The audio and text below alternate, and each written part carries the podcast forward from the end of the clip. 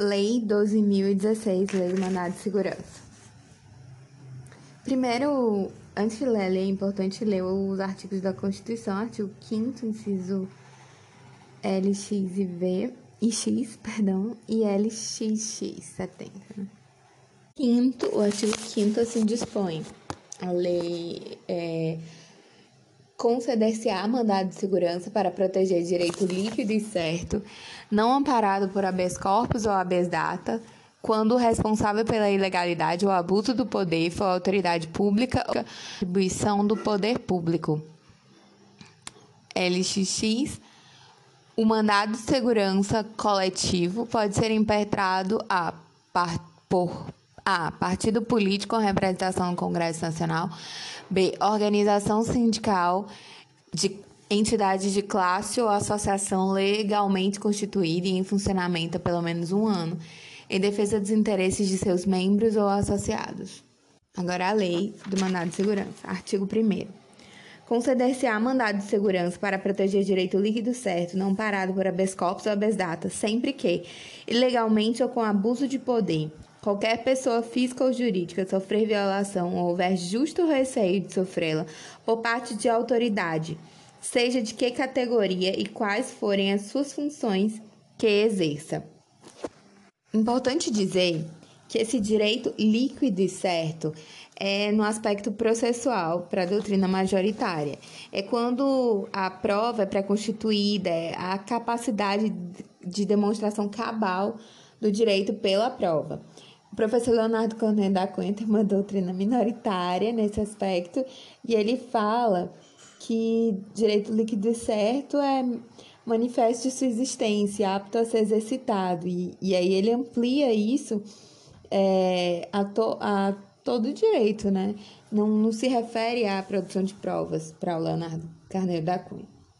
Outra observação importante é que esse o mandado de segurança ele é não amparado por HC ou ABAD ou habeas data ou habeas corpus, então ele é residual.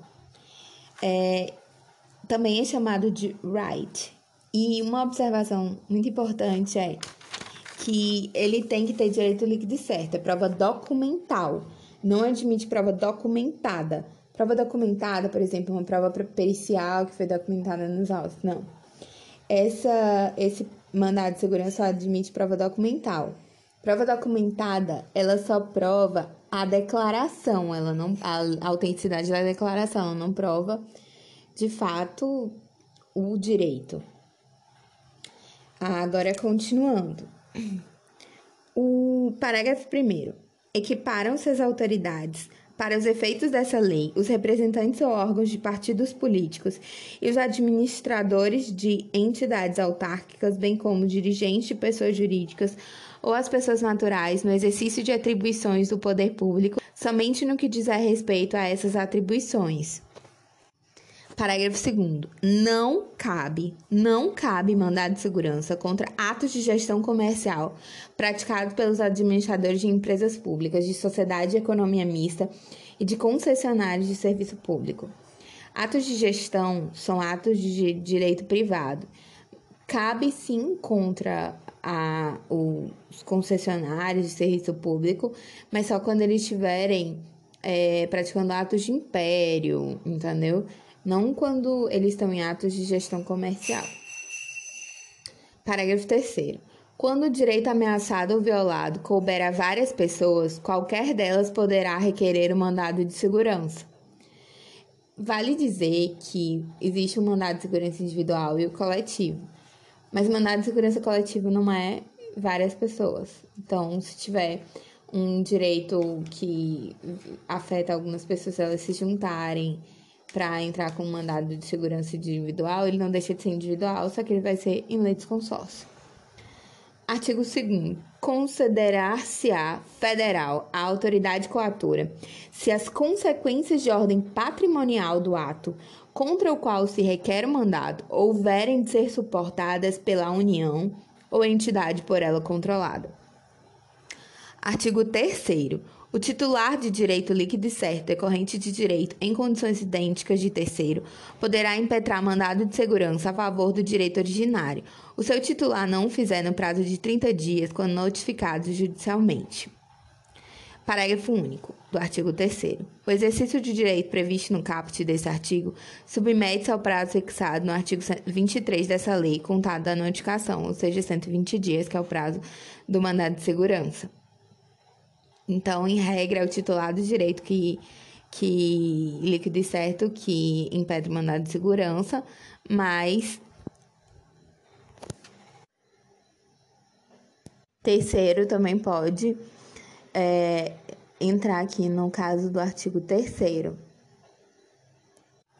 Artigo 4 em caso de urgência, é permitido, observados os requisitos legais, impetrar mandado de segurança por telegrama, radiograma, fax, outro meio eletrônico de autenticidade comprovada. Parágrafo 1. Poderá o juiz, em caso de urgência, notificar a autoridade coatora por telegrama, radiograma ou outro meio que assegure a autenticidade do documento e a imediata ciência pela autoridade. Parágrafo 2 do artigo 4 texto original da petição deverá ser apresentado nos cinco dias seguintes. Parágrafo 3. Para fins desse artigo, em se tratando de documento eletrônico, serão observadas as regras da infraestrutura das chaves públicas, ICP Brasil. Artigo 5. Não se considerará mandado de segurança quando se tratar 1. Um, de ato contra o qual caiba recurso administrativo com efeito suspensivo, independente de calção, né, nos termos da súmula vinculante 21 da STF. Vale mencionar o texto da súmula 429, que é quando se tratar de atos omissivos, né?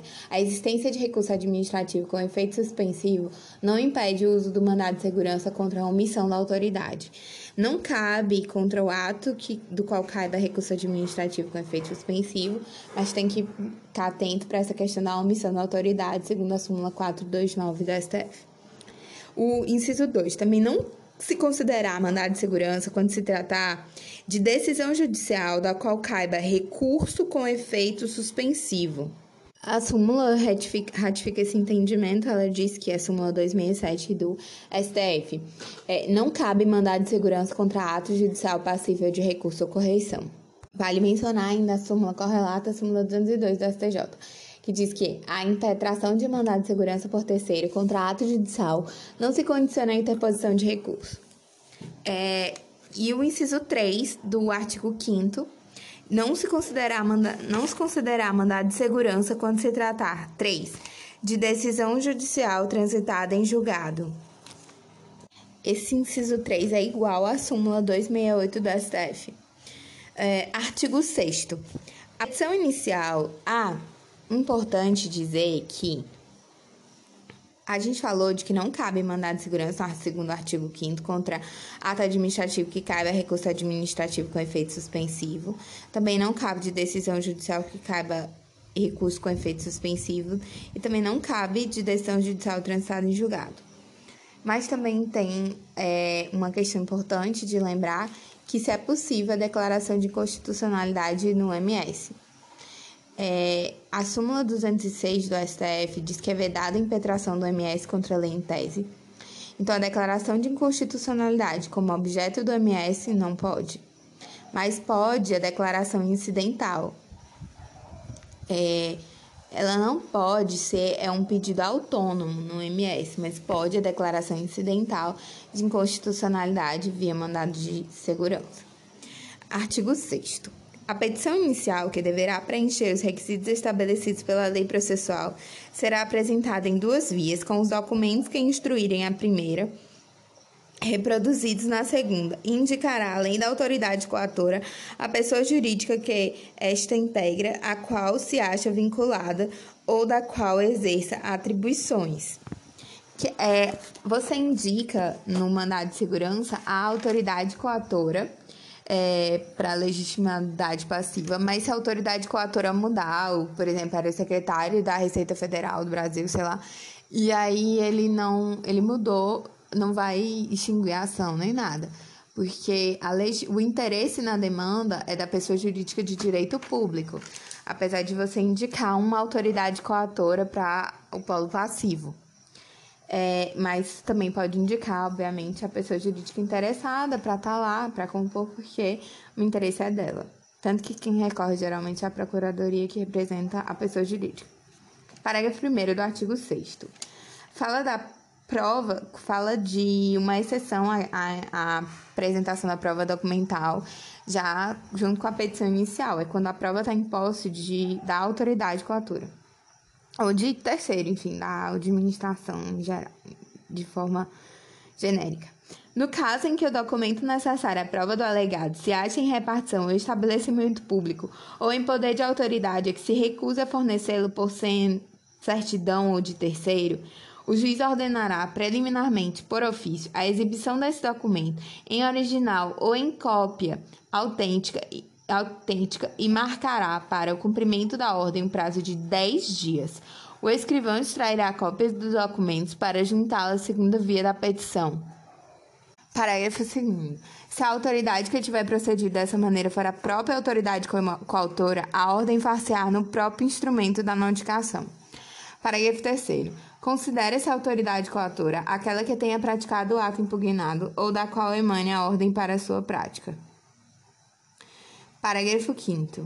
Denega-se o mandado de segurança nos casos previstos no artigo 267 do Código de Processo Civil Antigo, que é o 485, que fala de sentença com extinção sem resolução no mérito.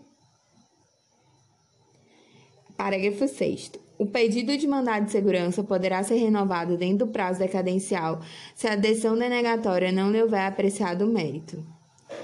Ou seja, se você extinguiu o processo de mandado de segurança porque não foi apresentada a prova documental, porque a pessoa não indicou corretamente a autoridade coatora, é, então denegou o mandado de segurança, mas continua correndo o prazo e se estiver dentro de 120 dias, a pessoa pode impetrar no VMS. Vale dizer também entendimento da súmula 625 da STF. Controvérsia sobre matéria de direito não impede a concessão do mandado de segurança. Artigo 7. Ao despachar inicial, o juiz ordenará 1. Um, que se notifique o coautor do conteúdo da petição inicial, enviando-lhe a segunda via apresentada com as cópias dos documentos, a fim de que, no prazo de 10 dias, preste as informações. As informações 2. Que se dê ciência do feito ao órgão de representação judicial da pessoa jurídica interessada, enviando-lhe cópia da inicial sem documentos para que, querendo, ingresse no feito. 3 que se suspenda o ato que se deu que deu motivo ao pedido quando houver fundamento relevante do ato impugnado, puder resultar a ineficácia da medida, caso seja finalmente deferida, sendo facultado exigido impetrante, calção, fiança ou depósito, com o objeto de assegurar o ressarcimento à pessoa jurídica. Esse inciso 3 aqui, ele é a própria concessão da liminar, né? É, porque, assim, ao despassar, o juiz ordenará que se suspenda o ato que se deu, quando houver fundamento relevante do ato impugnado, se puder resultar em ineficácia da medida, caso seja finalmente deferida. É, sendo facultada ao juiz exigido impetrante, calção, fiança ou depósito, para assegurar o ressarcimento da pessoa jurídica. É, vale lembrar aqui que se for no âmbito do tribunal, né, essa concessão de, de liminar é, vale a súmula 735 do STF. Não cabe recurso extraordinário contra acordo que defere medida liminar. Porque no fundamento, porque não configura decisão de última instância em ensejar o cabimento do recurso extraordinário. É, isso aqui é uma explicaçãozinha, né? A súmula 735 só diz que não cabe. É, Parágrafo 1 do artigo 7 Da decisão do juiz de primeira instância que concedeu denegar liminar, caberá agravo de instrumento. É... Parágrafo 2 Não será concedida medida liminar que tenha por objeto a compensação de créditos tributários, a entrega de mercadoria e bens provenientes do exterior, a reclassificação ou equiparação de servidores e a concessão de aumento ou a extensão de vantagem ao pagamento de qualquer natureza. É, vai dizer que existem várias restrições à concessão de tutelas provisórias contra a fazenda pública declaradas, declaradas constitucionais pela DC 4 da STF, mas é, também presentes aqui na lei do MS e na lei 8437 ambas aplicáveis aqui também é, pela disposição do artigo 1059 do CPC 2015. Parágrafo 3. Os efeitos da medida liminar, salvo se revogada ou cassada, persistirão até a prolatação da sentença. Parágrafo 4. Deferida a medida liminar, o processo terá prioridade para julgamento. Parágrafo 5. As vedações relacionadas à concessão de liminares previstas nesse artigo se estendem à tutela antecipada, que hoje é tutela provisória no âmbito do CPC. A, vale dizer que os efeitos, o STF se manifestou muito sobre os efeitos patrimoniais do MS, da concessão da sentença, não, não da liminar em si, mas da concessão do MS. Está na súmula 269, que o MS não é substitutivo de ação de cobrança. Está na súmula 271 que a concessão no mandado de segurança não produz efeitos patrimoniais em relação a período pretérito, os quais devem ser reclamados administrativamente ou pela via judicial própria. Ou seja, se as prestações vencidas no curso do processo, elas podem ser obtidas ao final do MS, mas se o MS declarar um direito, aquilo que em relação ao período pretérito não pode. Artigo 8 Será decretada a perempção ou a caducidade da medida liminar ex officio ou a requerimento do Ministério Público quando, concedida a medida, o petrante criar obstáculo ao normal andamento do processo ou deixar de promover por mais de três dias úteis os atos e as diligências que lhe cumprirem. A súmula 631 do STF diz: extingue-se o processo de mandado de segurança se o impetrante não promove, no prazo assinalado, a, a citação do litisconsorte passivo necessário. Artigo 9. As autoridades administrativas, no prazo, de, no prazo de 48 horas da notificação da medida liminar, remeterão ao Ministério ou órgão a que se acharem subordinadas e ao Advogado-Geral da União ou a quem tiver representação judicial da União, Estado, DF, município ou da entidade apontada como coatora, cópia autenticada do mandado notificatório, assim como indicações e elementos outros necessários às providências a serem tomadas para eventual suspensão da medida e defesa do ato apontado como ilegal ou abusivo de poder. Então, é, representação judicial da União, Estado, município da entidade apontada como coatora. É, artigo 10. A união será desde logo indeferida. A inicial será desde logo indeferida por decisão motivada, quando não for o caso de mandado de segurança ou lhe faltar alguns dos requisitos ou quando decorrido prazo legal para impetração. impetração. Parágrafo 1. Do indeferimento da inicial pelo juiz de primeiro grau caberá apelação e quando a competência para o julgamento do mandado de segurança couber originariamente a um dos tribunais, do ato do relator caberá agravo para o órgão, o órgão competente do tribunal que integra. Então, em deferimento da inicial, ou cabe apelação, ou cabe agravo interno. Parágrafo 2. O ingresso de litisconsorte ativo não será admitido após o despacho da petição inicial. Sobre a competência, aqui vale mencionar a súmula 41 do STJ. O Superior Tribunal de Justiça não tem competência para processar e julgar o originariamente mandado de segurança contra ato de outros tribunais ou dos respectivos órgãos. Artigo 11.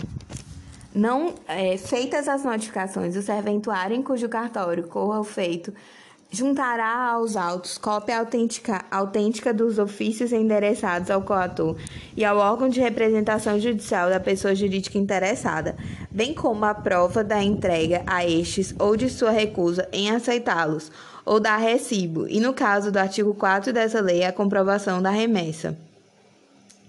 Artigo 12. Fim do prazo a que se refere o inciso 1 do caput do, do artigo 7 dessa lei, que é a notificação do coautor. Fim do prazo de 10 dias para a notificação do coautor. O juiz ouvirá o representante do Ministério Público, que opinará dentro do prazo improrrogável de 10 dias. Quem decide se quer opinar ou não é o Ministério Público. É, e aí, segundo parágrafo único do artigo 12, com ou sem o parecer do Ministério Público, os autos serão conclusos ao juiz para decisão, o qual deverá necessariamente ser proferida em 30 dias. Artigo 13. Concedido o mandado, o juiz transmitirá em ofício, por intermédio do oficial do juízo ou pelo correio, mediante correspondência com aviso de recebimento, o inteiro teor da sentença à autoridade coatora e à pessoa juridicamente interessada. Parágrafo único. Em caso de urgência, poderá o juiz observar o disposto no artigo 4 dessa lei. Artigo 14. Da sentença denegando ou concedendo o mandado, cabe a apelação.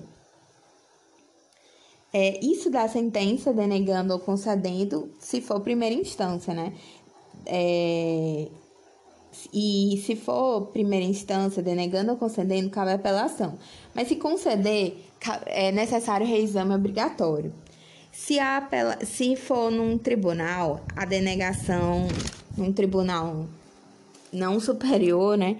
Cabe da denegação cabe recurso ordinário, da concessão em única instância cabe recurso extraordinário ou RESP. Já os tribunais superiores, na denegatória, cabe ROC ou para o STF ou RE para o STF, se for denegatória. Cabe tanto ROC quanto RE. Na verdade, cabe ROC para o STF. Se for concessiva, cabe recurso extraordinário para o STF, dos tribunais superiores. Então, é, isso aqui, esse caput do artigo 14, é no caso de sentença de primeiro grau. Juiz de primeiro grau, aliás. Parágrafo 1. Concedida a segurança, a sentença estará sujeita obrigatoriamente ao duplo grau de jurisdição, ou seja, no caso de concessão, como eu disse, é reexame necessário. Ah, parágrafo 2. Entende-se a autoridade coatora, estende-se à autoridade coatora o direito de recorrer. A doutrina diz que esse parágrafo está aqui justamente para mais uma prova de que não há litigiosidade, é, porque não há estabilização da demanda. O autor pode desistir sem a anuência da autoridade coatora, porque ela não é parte. É, o interesse é da pessoa jurídica e ali não há uma triangulação, não há aquela formação processual ali de, de Carmenute. E isso foi decidido em repercussão geral, no caso que não há estabilização da demanda em é, MS e que a parte pode existir e tal, sendo isso da autoridade coautora. É, foi decidido na, no RE 669-367, repercussão geral do Rio de Janeiro. Parágrafo 3 a sentença que concede mandado de segurança pode ser executada provisoriamente, salvo nos casos em que for vedada a concessão da medida liminar. Né, como a gente viu nos casos indicados na Lei 8437 e no artigo 7 dessa lei, parágrafo 2, que fala das não, da, dos casos em que não se for, é vedada a concessão de medida liminar. É, então, aí não admite execução provisória. Parágrafo 4. O pagamento de vencimentos e vantagens pecuniárias assegurados em sentença concessiva de mandado de segurança a servido ao público da administração direta ou autárquica federal, estadual municipal somente será efetuado relativamente às prestações que se vencerem a contar da data do ajuizamento da inicial, ou seja, aquilo que o STF já sumulou nas súmulas 271 e 269 quanto aos efeitos patrimoniais do mandado de segurança. Parte final, né? Artigo 15. Quando há requerimento da pessoa jurídica de direito público interessada ou do Ministério Público e para evitar grave lesão à ordem, à saúde, à segurança, à economia públicas, o presidente do tribunal ao qual couber o conhecimento do respectivo recurso, suspender, em decisão fundamentada, a execução da liminar e da sentença. Dessa decisão caberá agravo sem efeito suspensivo no prazo de cinco dias, que será levado a julgamento na sessão seguinte à sua imposição. Interposição. Isso aqui é a, a previsão da suspensão de segurança, no mandado de segurança aqui. E vamos lá. Parágrafo 1. Indeferido pedido de suspensão ou Provido o agravo a que se refere o caput desse artigo, caberá novo pedido de suspensão ao presidente do tribunal competente para conhecer de eventual recurso especial extraordinário. Parágrafo 2. É cabível também o pedido de suspensão a que se refere o parágrafo 1 desse artigo, quando negável provimento ao grave de instrumento interposto contra a liminar a que se refere esse artigo. Parágrafo 3. É interposto de instrumento contra a liminar concedido nas ações promovidas contra o poder público e seus agentes não prejudica nem condiciona o julgamento do pedido de suspensão a que se refere esse artigo. Parágrafo 4. O presidente do tribunal o presidente do tribunal poderá conferir ao pedido efeito suspensivo liminar se constatar em juízo prévia plausibilidade do direito invocado e a urgência da concessão da medida. Artigo 5 As, as liminares cujo objeto seja idêntico, idêntico poderão ser suspensas em uma única decisão, podendo o presidente do tribunal estender os efeitos da suspensão a liminares supervenientes mediante simples aditamento do pedido original. Artigo 16. Nos casos de competência originária dos tribunais, caberá ao relator a instrução do processo, sendo assegurada a defesa oral na sessão de julgamento do mérito do pedido liminar. Parágrafo único. Da decisão do relator que concedeu delegar a medida liminar, caberá agravo ao órgão competente do tribunal que integre. Artigo 17. Nas decisões proferidas em mandado de segurança nos respectivos recursos, quando não publicado no prazo de 30 dias, contada a data do julgamento, o acórdão será substituído pelas respectivas notas taquigráficas, independente de revisão. Artigo 18. As decisões em mandado de segurança proferidas em única instância pelos tribunais cabe recurso especial e extraordinário nos casos legalmente previstos e recurso ordinário quando a ordem for denegada. Artigo 19. A sentença ou o acórdão que denegar o mandado de segurança sem decidir o mérito não, impor, não impedirá que o requerente, por ação própria, pleiteie os seus direitos e os respectivos efeitos patrimoniais. Artigo 20 já vai tratar de processo, é, de processo de mandado de segurança coletivo. Mandado de Segurança, Lei 12.016, agora parte do Mandado de Segurança Coletivo. Artigo 21. O mandado de segurança coletivo pode ser impetrado por partido político com representação no Congresso Nacional na defesa de seus interesses legítimos relativos a seus integrantes ou à finalidade partidária ou por organização sindical, entidade de classe ou associação legalmente constituída e em funcionamento há pelo menos um ano, em defesa de direitos líquidos e certos da totalidade ou de parte de seus membros ou associados, na forma de seus estatutos e desde que pertinentes às suas finalidades, dispensada para tanto a autoridade especial. Vale mencionar as súmulas, né, 629 do STF, que diz que a impetração de mandado de segurança coletivo por entidade de classe em favor de seus associados independe de autorização destes. Nas outras ações coletivas não é assim, mas na ação coletiva aqui do MS, sim, porque dispensa constitucional, né? A súmula 630 do STF também é importante nesse aspecto, porque ela diz assim: entidade de classe tem legitimação para mandado de segurança, ainda quando a pretensão vinculada interessa apenas uma parte da respectiva categoria. Nem sempre é, é que for uma parte que não vai poder MS coletivo, né? Vai sim. Parágrafo único do artigo 21.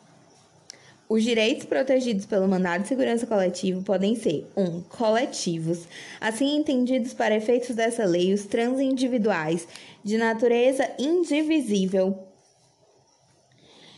é, de que seja titular grupo ou categoria de pessoas ligadas entre si ou com parte contrária por uma relação jurídica básica. Podem ser também 2. Individuais homogêneos, assim entendidos para efeito dessa lei, os decorrentes de origem comum de atividade ou situação específica da totalidade ou de parte dos associados ou membros do impetrante. Para artigo 22. No mandado de segurança coletivo, a segurança fará coisa julgada limitadamente aos membros do grupo ou categorias substituídos pelo impetrante.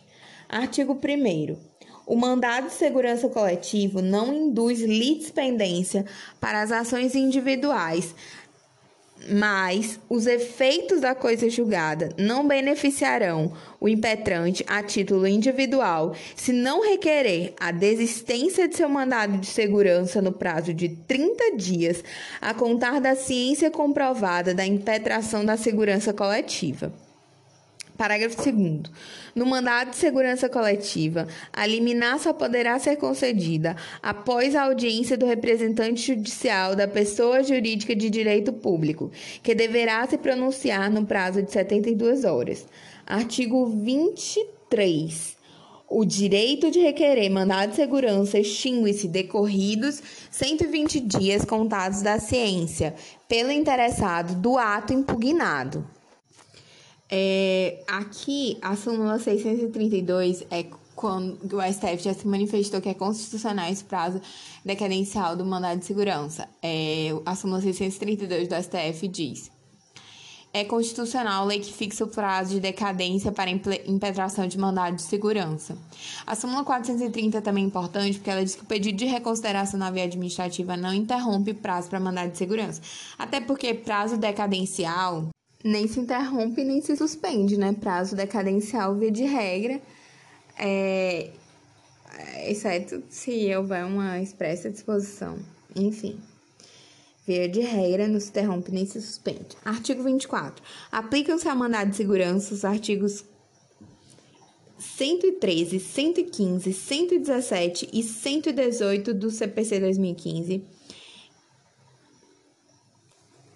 Artigo 25.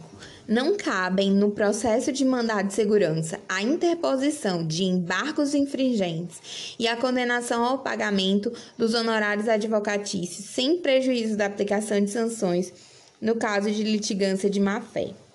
Artigo 26. Constitui crime de desobediência nos termos do 330 330 do Decreto-Lei 2848 de 1940 o não cumprimento das disposições proferidas em mandado de segurança, sem prejuízo das sanções administrativas e da aplicação da Lei 1079, quando cabíveis.